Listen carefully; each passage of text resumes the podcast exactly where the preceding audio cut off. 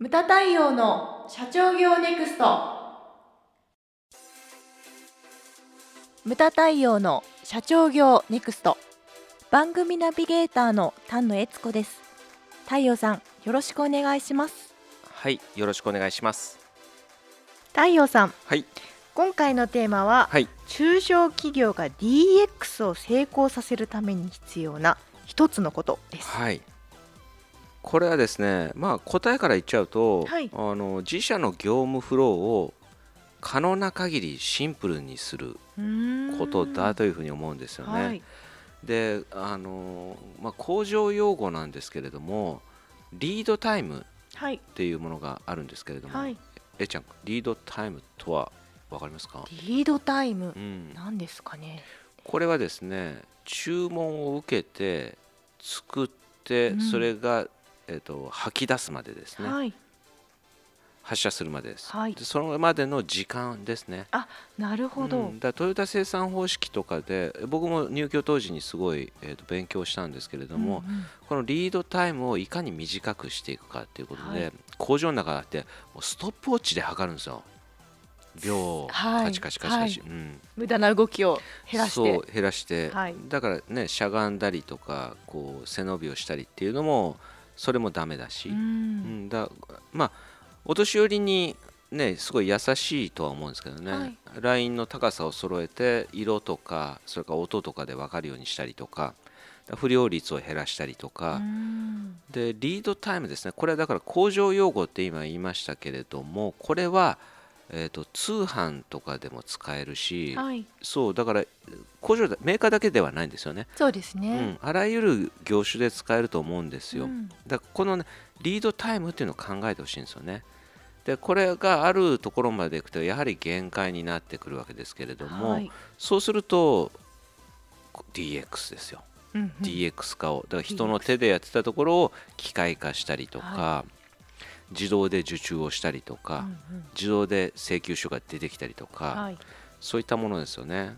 あのやっていかなきゃいけないのかなって思うわけです。でこの間の実学の門の中のですねで僕がだからあの社内でそのこういうことを気をつけてるっていうのの一つの言葉に IT 機器への順応っていうふうにうん。書いたんです。はい。でこれなんでかっていうと今時代はその時短の方に行ってるわけですよね。はい。なんでかって言ったらその残業ダメとか、うん。で完全週休2日制っていうのはもう当たり前になり、うん。そして、えーさらには週休3日なんて言ってる人がいるけれどもここれちょっと僕はないと思ってるんですけどあとは休みを増やすとかはい。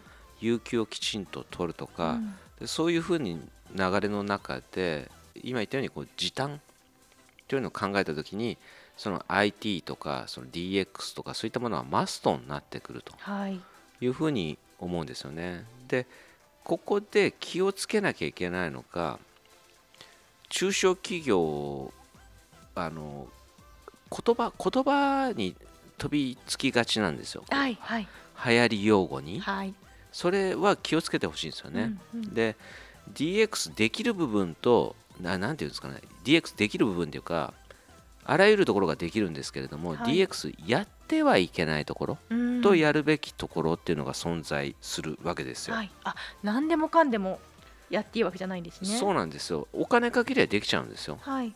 全部ねほとんど、うん。うんでもでも中小企業は気をつけてほしいのが大手と違うわけですよ。はい。でガチガチにシステムを組んではいけないというのがまず第一ですね。あなるほど。ううん。ん、で今言った2番目はお大企業の真似をしないという、でなんでかって言ったらですねその自分の前自社の前にはたくさんのお客様がいてはい。で真ん中に自分がいて自分の後ろには取引先様がいっぱいいるわけですよね、はい。で真ん中の自分だけ DX 化しても、うん。その全て取引先様全てがやらないと一部分だけしかやっぱりできてできないわけですよ、はい。そうなるとその費用対効果としてうん。数千万かけたのに、うん。いや全然効果がなかったとか、うんうん。でさらには数千万入れて組んだシステムも 老朽化するわけじゃないですか、うん。そうするとその時になって自社オリジナルでシステム組んじゃっってたりするともうあれなんですよね。また何年後かに数千万かかるっていうあ問題が。ーはい。今結構ありとあらゆるところでうちもその一つでございますね、うん。システムとかそういうの、うん。うん。だから非常にそのこれからやっぱ考えていかなきゃいけない。だこれからのトレンドっていうのはそのなんていうんですかね。できてるパッケージに乗っかっていくとか、はい。そういったものがいいんじゃないのかなって思うんですよね。うんうん廉価で利用できますしね。そう。であとはほら今えー、と目の前に起きてるのがインボイス制度ですよね。はい。うん、でこれもだから自社取り入れましたとでも取引相手とかがね、うん。個人とかの場合とか入ってなかったりとかはい。すると結局意味がなかったりとかだからすごい考えどころっていうかちょっとこれは勇み足でやりすぎたんじゃないのかなっていうふうに、うん。うんうん。思うわけですよね。であの声優さんなんかが困ってるなんていう記事もちょっと見かけましたけどね。あ個人でやってる人とか。あとはその僕がちょっと相談を受けたのはポスティングの会社ですよ。はい4000人ぐらいのし主婦を束ねてるはい。インボイス制度どうするんだみたいな。もう大変カオスですよ。そうですね、うん。そういったものとかねこれだからいろんなやり方があるんだろうけれどもちょっとねちょっとこれは思うところがありますね。で今言ったようにその中小企業がやるべきことってじゃあ何かって言ったら、はい。まあ、今やってはいけないことをちょっと話したんで、やるべきことっていうのはだから例えばその大きく言うと2つですね。会計とか経理の部分。でね横澤夏子さんがやられてる 楽々明細みたいなね。ああいうのとか例えばその会計とかでもその僕50億とか100億ぐらいだったら勘定奉行とかでもいいんじゃないかっていうふうに思いますし、うんはい。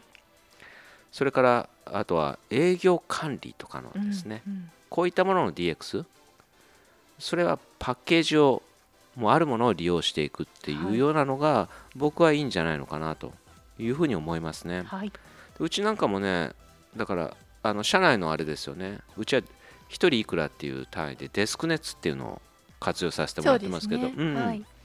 そういった考え方ですよね。こうあるものにこう乗っかっていくっていうようなのがいいんじゃないのかなというのが僕の考え方ですよね。はい、あとえっちゃん目線で、はい、うちが例えばこここうした方がいいんじゃないのかなとかってありますかね？うーん。そうですね。まあ業務としてあの効率化の DX っていうのもあると思うんですけども、なんかもう一段上うで、ん。お客様うん。により価値の高いものを、うん。あの提供するためうに、あのそのちょっとトランスフォーメーションしたいなっていうのはあるんですけどまあうん。具体的な構想は全くないんですけどもなんかそういうことをデジタルの力を使ってできたらいいなとは思ってます。AI とかも入れちゃう？そうですね、うん。AI で、AI はい、AI を入れて中小企業の社長が今何に困ってるのそうなんですそうなんです。ビッグデータを集めて。ビッグデータを集めて。なんか言葉だけ 使ってるだけであのあれなんですけれど。ふんわりさせちゃったけれども、うん、あとなんか人事労務とかもあるけれどもこれはどうなんだろうね。ヒューマンリソースとか、うんうん。うん。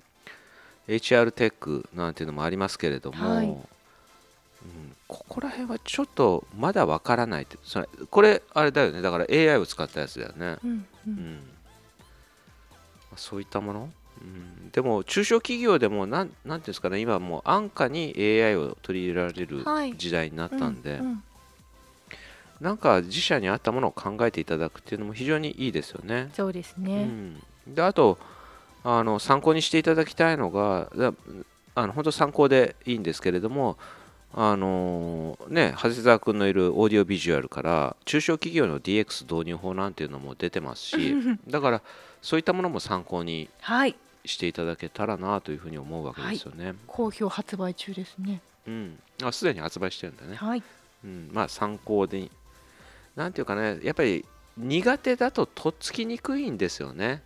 でもその中小企業でも活用できるところっていっぱいありますしどんな業種でもね。はい。でさっき言ったようにそのリードタイムっていう考え方も製造業だけでなくていろんな通通販とかね、うん。我が社でもそうですしあの取り入れられることっていうのはいっぱいあるんでちょっと何かの機会にちょっとかいつまんでっていうかね勉強していただけたらなとあとあれですね先ほどその自社のあの業務フロはい。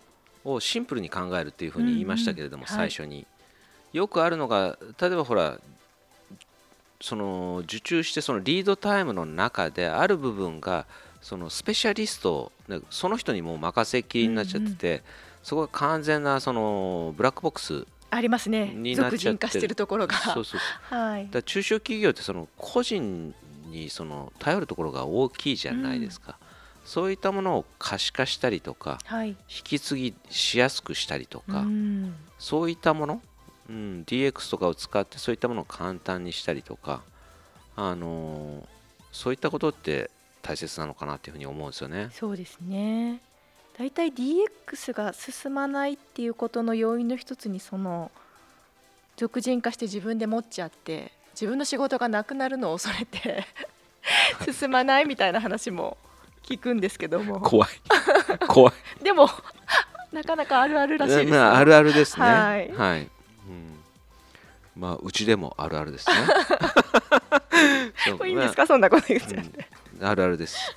いやあいやどこの会社でもあると思うんですよ。うだからそのねシンプルに考えるっていうふうに言いましたけれどもなだから一度ねその社長でも分かってない部分ってやっぱあると思うんですよね。それをちょっと一回ね洗い出してみるっていうことをやってほしいですね。はいうんねより高い付加価値のお仕事にうん、その空いた時間なり人なりをつぎ込めばよりねそうそれが重要なんですよね。そうですねはい。無駄対応の社長業ネクストは全国の中小企業の経営実務をセミナー書籍映像や音声教材コンサルティングで支援する日本経営合理化協会がお送りしました。今回の内容はいかがでしたでしょうか？番組で取り上げてほしいテーマや質問などどんなことでも番組ホームページで受け付けております。どんどんお寄せください。また無駄対応公式サイトでは無駄対応の最新活動情報その他社長の一問一答など随時更新しておりますのでぜひチェックしてみてください。それではまた次回お会いしましょう。